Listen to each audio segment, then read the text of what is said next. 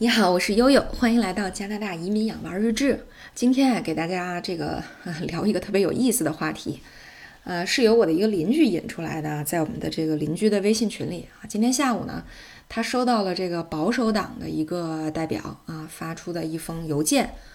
呃，这个邮件呢有一个耸人听闻的名字，叫做“加拿大不要再有中国国有的直接投资了”。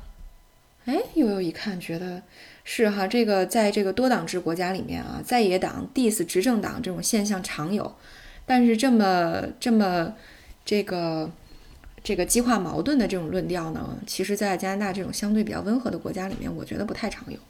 啊。于是我就点进去看了一下具体的内容，他是这么说的：他说呢，中国的投资啊，特别倾向于购买加拿大类似于油砂这样的战略资源，可是呢，近几年对我们出口牛肉、猪肉和菜籽油这样的商品呢。啊，却有这个诸多的限制啊，再加上这个加拿大的公民在中国被捕受审啊，那么我们认为呢，这不是一个特别友好的信号，所以不明白特鲁多政府啊为什么呃依然这个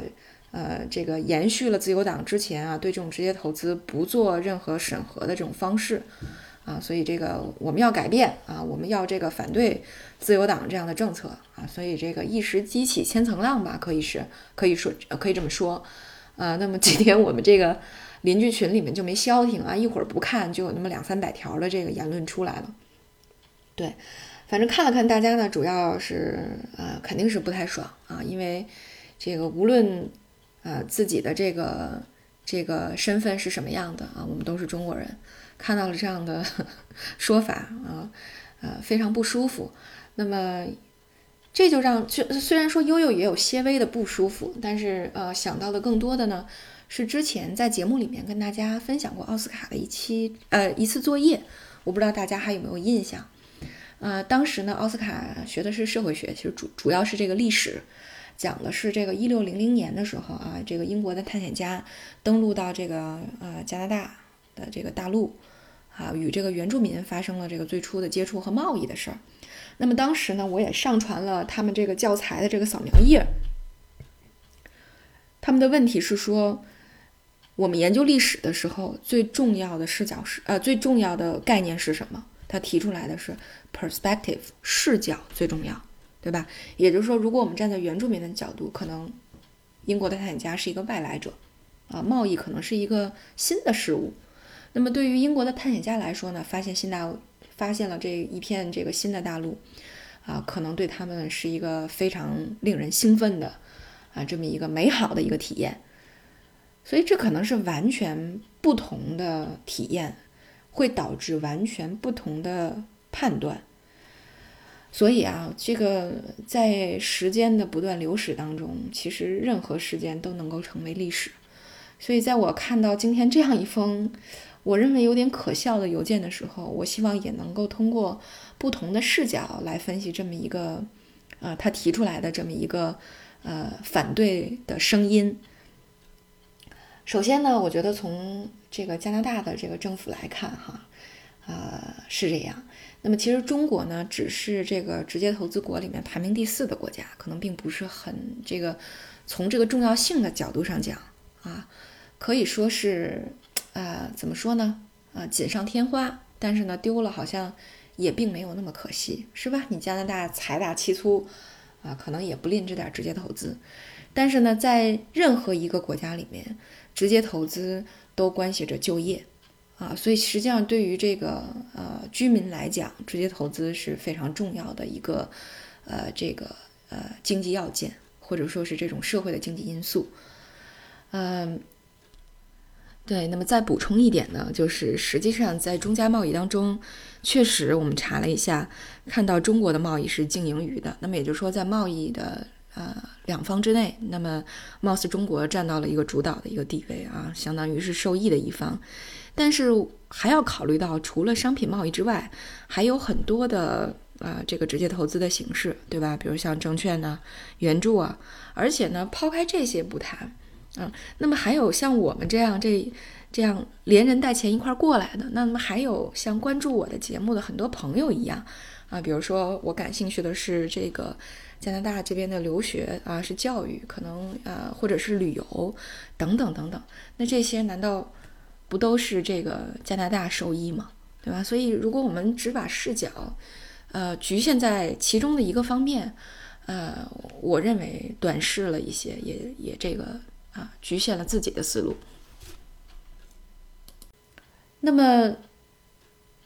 这是从加拿大的角度看。那么再从中国的角度上看，我就觉得很奇怪哈。我就想知道说，那中国这么多对外的这种直接投资，那么加拿大到底又是一个什么样的位置呢？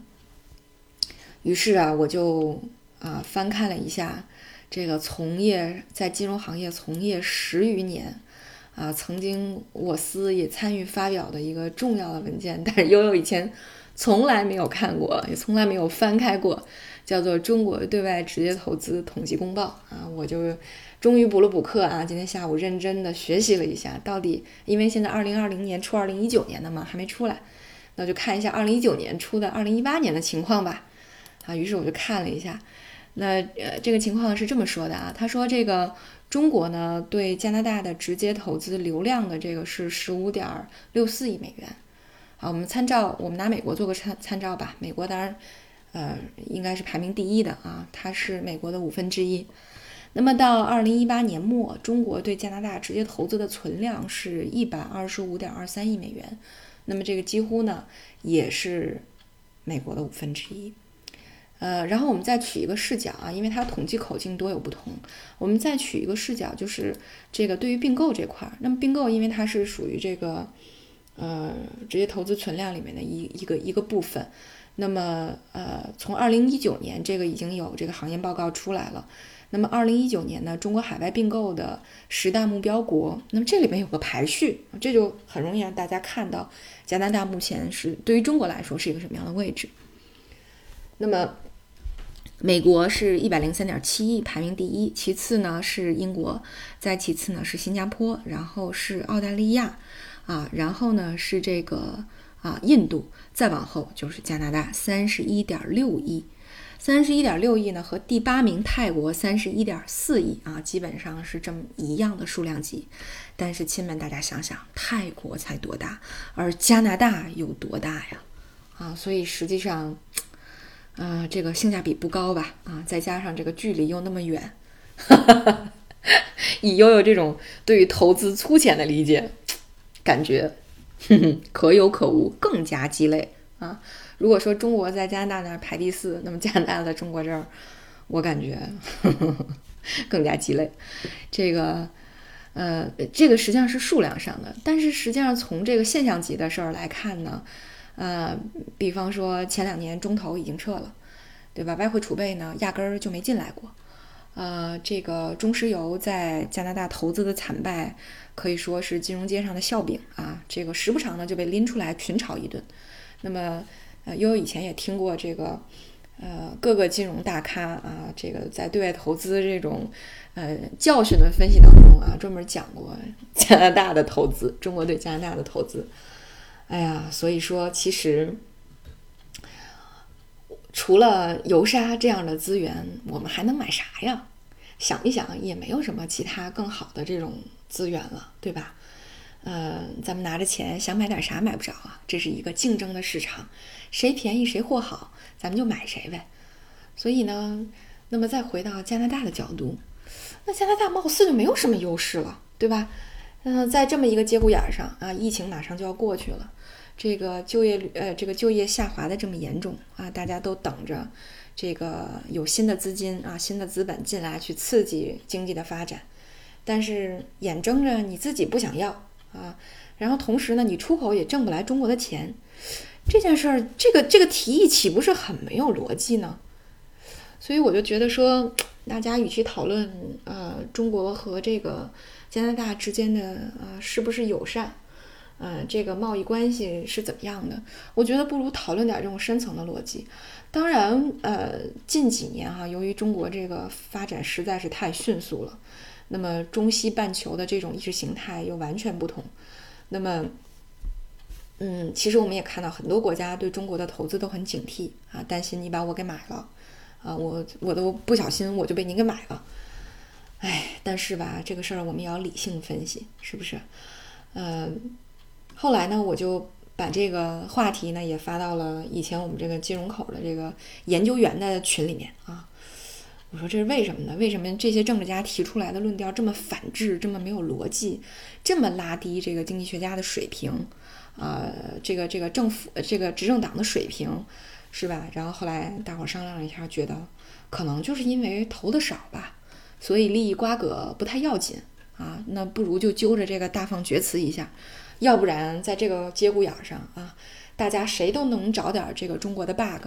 那我为了标新立异一下，不如去找一下这个吧，啊，所以为什么在这儿给大家讲一讲这个这个东西呢？实际上有很多的论调从逻辑上就是行不通的，但是呢，我也看到了，就是呃，基于这样的论调呢，很多媒体啊，包括很多自媒体都在上面又在又进行了另一番的加工和炒作，让大家认为说，呃，怎么会这样？加拿大怎么会这样？但实际上，我觉得这个。呃，还是有人啊，或者说还是有很多民众，呃，具有自主的判断能力的啊，所以其实，呃，我相信这些反制的东西啊，这些没有逻辑的，这些这个去诱导世界向这种呃两极化发展的这种东西，应该呃可以说就没有什么太多的土壤，呃。对，也许你大家会有不同的观点吧，也欢迎啊，在我的节目下方啊，跟我做一个讨论和互动。好，那我们就到今天就到这里，谢谢大家的收听，我是悠悠。